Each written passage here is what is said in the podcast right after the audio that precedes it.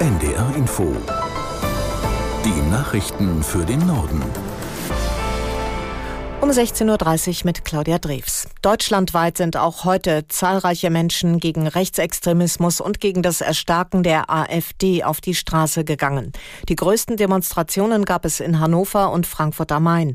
Dort beteiligten sich laut Polizei jeweils 35.000 Menschen. Aus der NDR Nachrichtenredaktion Michael Kück. Niedersachsens Ministerpräsident Weil rief den Demonstranten auf dem Opernplatz in Hannover wörtlich zu, das, was ihr hier zeigt, ist gelebter Verfassungsschutz. AfD und Rechtsextreme, so der SPD-Politiker weiter, würden die Grenzen des Sag- und Denkbaren nach rechts verschieben. Kundgebungen im Norden wurden unter anderem auch in Lübeck, Braunschweig, Celle, Oldenburg und in vielen weiteren Städten angemeldet. In Karlsruhe kamen laut Polizei etwa 20.000 Menschen zusammen. In Kassel versammelten sich etwa 12.000 Demonstranten und damit zwölfmal mehr als von den Veranstaltern erwartet. Proteste mit tausenden Teilnehmern meldet die Polizei auch aus Nürnberg, Würzburg, Freiburg und Koblenz. Die konservative Werteunion will eine gleichnamige Partei gründen. Wie ein Sprecher des Vereins mitteilte, hat die Mehrheit der Mitglieder bei einer Versammlung in Erfurt für den Schritt gestimmt. Dem Vorsitzenden und früheren Verfassungsschutzpräsidenten Maaßen sei das Mandat erteilt worden, die Gründung einer konservativ-liberalen Partei auf den Weg zu bringen. Der Verein hat nach eigenen Angaben 4000 Mitglieder. Agrarminister aus 65 Ländern haben auf einer Konferenz in Berlin über die Ernährungssituation auf der Welt beraten. Sie verpflichteten sich unter anderem dazu, die Lebensmittelverschwendung zu reduzieren. Aus Berlin Uli Haug. Bis zum Jahr 2030 soll sich die Verschwendung von Lebensmitteln im Einzelhandel und bei den Verbrauchern pro Kopf halbieren. Außerdem sollen die sogenannten Lebensmittelverluste verringert werden. Denn weltweit gehen 14 Prozent der produzierten Lebensmittel verloren, bevor sie im Ladenregal stehen. Weitere 17 Prozent werden dann im Einzelhandel und von den Verbrauchern verschwendet.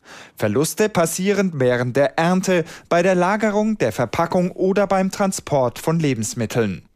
Bundesarbeitsminister Heil will die angekündigte langfristige Absicherung der Rente bald auf den Weg bringen. Der SPD-Politiker sagte der Rheinischen Post, der Gesetzentwurf liege vor und solle nach dem Haushaltsbeschluss zügig umgesetzt werden.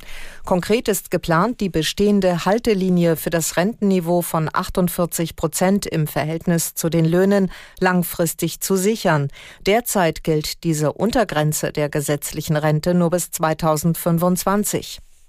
Die Generalsanierung der Bahn wird nach Einschätzung des Unternehmens offenbar nur einen begrenzten Effekt haben. Der Spiegel beruft sich in einem entsprechenden Bericht auf eine vertrauliche Präsentation des Konzerns aus der Nachrichtenredaktion Sabine Strasser. Zielvorgabe ist ja, dass bis 2030 80 Prozent der Fernverkehrszüge pünktlich ankommen sollen. Im vergangenen Jahr lag die Deutsche Bahn dem Bericht zufolge bei nur 64 Prozent pünktlicher Züge. Die geplante Generalsanierung, die bis 2030 das Schienennetz modernisieren soll, wird laut Bahnpapier die Pünktlichkeitsrate nur um weniger als zwei Prozent verbessern. Weil es dafür aber auch noch wochenlange Streckensperrungen braucht, weil viele Anlagen weiterhin veraltet bleiben und zusätzlicher Verkehr hinzukommt, kommt, geht die Bahn davon aus, dass der ohnehin geringe Effekt der Generalsanierung von diesen Problemen wieder aufgehoben wird. Ändern würde sich dann wenig. In Israel üben die Angehörigen der von der Hamas verschleppten Geiseln weiter Druck auf die Regierung aus. Einige von ihnen haben auch heute früh wieder vor dem Privathaus von Ministerpräsident Netanyahu demonstriert. Aus Tel Aviv, Julio Segador.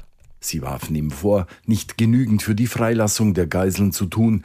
Der Sprecher einer Angehörigenvereinigung erklärte wörtlich, wir haben sie 105 Tage lang angefleht und jetzt fordern wir sie auf, die Hinrichtungen der Geiseln zu stoppen. Bereits in der Nacht hatten Dutzende Demonstranten vor der abgesperrten Residenz Netanyahus gecampt, um auf diese Weise auf das Schicksal der Geiseln hinzuweisen. Einer der Teilnehmer befindet sich Medienangaben zufolge im Hungerstreik. Und das waren die Nachrichten.